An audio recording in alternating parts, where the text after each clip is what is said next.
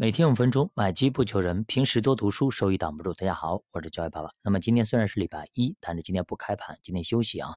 那昨天咱们聊到这个管道生，哎，用一首《我侬词》，直接让她丈夫打消了纳妾的想法。其实呢，法国作家、小说家可以说吕西安·博达尔也遇到过这样的事情。吕西安呢，他是出生在咱们中国，那么他也是法国领事的儿子啊。一九八一年获得了古古尔文学奖。吕西安呢，生性浪漫，他凭借着生花妙笔迷倒了多少小姐姐啊！但是婚姻生活却十分单调。吕西安每天去图书馆写作，妻子呢在家煮饭、洗衣、打理家务，并且全力帮助吕西安打印他定期在报纸上发表的小说。吕西安每天回家第一件事情就是拥抱妻子，亲亲她的额头，说。亲爱的，希望我不在家时，你不会太烦闷。然后妻子会回答说：“不会啊，虽然家里有那么多事情要做，但是看到你回家，我还是非常开心的。”同样的行为和动作几乎天天重复，持续了二十三年之久啊！年过中年啊，吕西安终于忍受不了单调平静的家庭生活而出轨了。第三者小三努力劝说吕西离开妻子，吕西安呢？被说动了，却和绝大多数的老公一样，羞于面对尽职尽责无辜的妻子，却不敢直接开口提出离婚。但是呢，为了跟第三者双宿双飞啊，吕西安呢编了一个故事，让自己和妻子化身为男女主角，演出他们婚姻的现实状况，甚至写出他们夫妻日常生活特殊的细节跟对话。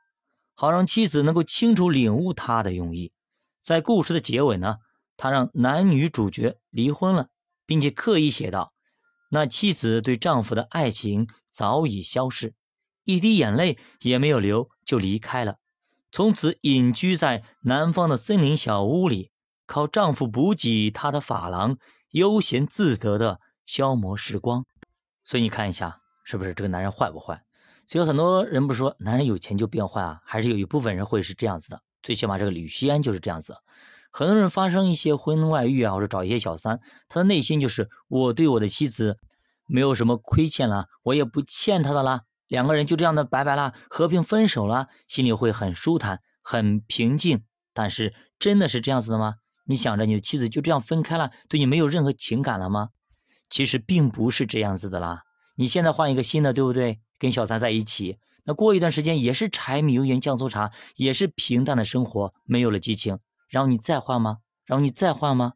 当你离开这个世界的时候，你发现你就是一个彻彻底底的渣男，你什么也没留下，留下的只是遗憾和万人的唾沫。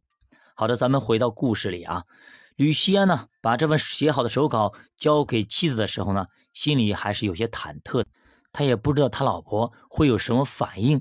会不会跟他闹？但是几天过去了，他太太的表情都很平静，并没有什么异样，只是告诉他，稿子已经打印好了，报社也校好稿了。难道他没有看懂？吕西安不断的猜测，心里很是挣扎，却又不敢问。